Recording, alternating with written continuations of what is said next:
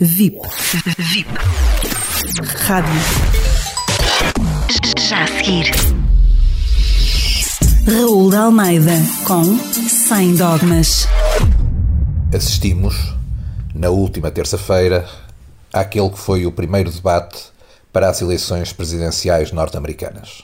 Quem viu, àquela hora da madrugada em Portugal, o dito debate, cedo chegou à conclusão que não haveria ou haveria muito pouco espaço para ideias, para propostas e para aquilo que nos habituámos a chamar uma postura presidencial do incumbente. Começou por ser um chorrilho de acusações, de argumentos de pobreza inqualificável e, essencialmente, de agressão. Donald Trump saiu já muito daquilo que se chama nos Estados Unidos o friso dos presidentes, que é em tempos de necessidade da nação, nós vemos que todos os presidentes vivos aparecem unidos perante o povo americano e perante o mundo. Obama, que, que discordou de George W. Bush, aparece com George W. Bush e hoje são amigos. Uh, com Bush pai, uh, com Jimmy Carter nos seus 90 e muitos anos. Uh, enfim, todos os presidentes têm um compromisso com a América. Nenhum desses presidentes se quer fazer acompanhar de Donald Trump, porque todos, em algum ponto, aqui ou ali, já foram desnecessariamente insultados, vilipendiados ou caluniados por Donald Trump. Donald Trump também não quererá a companhia deles. É um homem solitário, um homem que gera a Casa Branca e a América com a sua família, eh, sem gente de fora, com os seus fiéis e em recusa absoluta das instituições.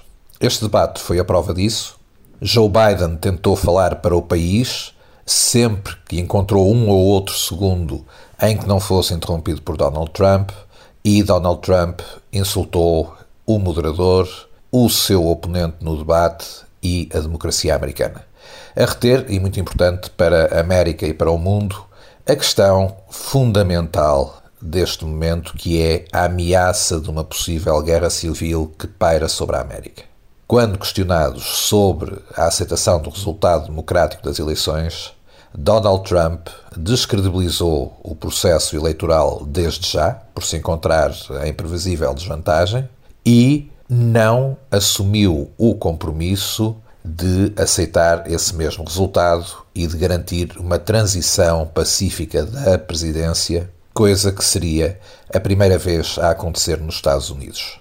Joe Biden foi claro em relação a isso, manifestou esperança no institucionalismo do Partido Republicano. Eu diria que agora valerá a pena ver o equilíbrio de forças entre os eh, que são institucionais e que são democratas no Partido Republicano e o grupo de Trump, que manifestamente está a fazer tábua rasa de toda essa tradição. Muito importante também e um sinal da divisão em que a América se encontra, a questão dos movimentos de supremacia branca que manifestamente apoiam Donald Trump e que Trump se recusou a condenar. É um precedente gravíssimo, é mais uma ferida aberta na divisão que Trump cultiva na América e um problema de dificílima solução.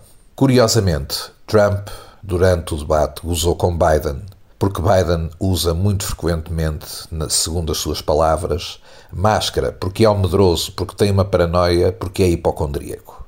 Ontem soubemos que Donald Trump e Melania Trump contraíram Covid-19. Espero, sinceramente, que Trump recupere sem sequelas, que Melania Trump recupere sem sequelas e que todos aqueles que irresponsavelmente, eu diria quase com um comportamento criminoso de tanta irresponsabilidade, tenham apanhado Covid por meio do seu contágio. Espero que todos recuperem. Não deixa de haver aqui uma enorme ironia. Não deixa de haver aqui, mais uma vez, um desmentido das mentiras de Trump, desta vez da forma mais cruel, mais pública e sem desculpa possível.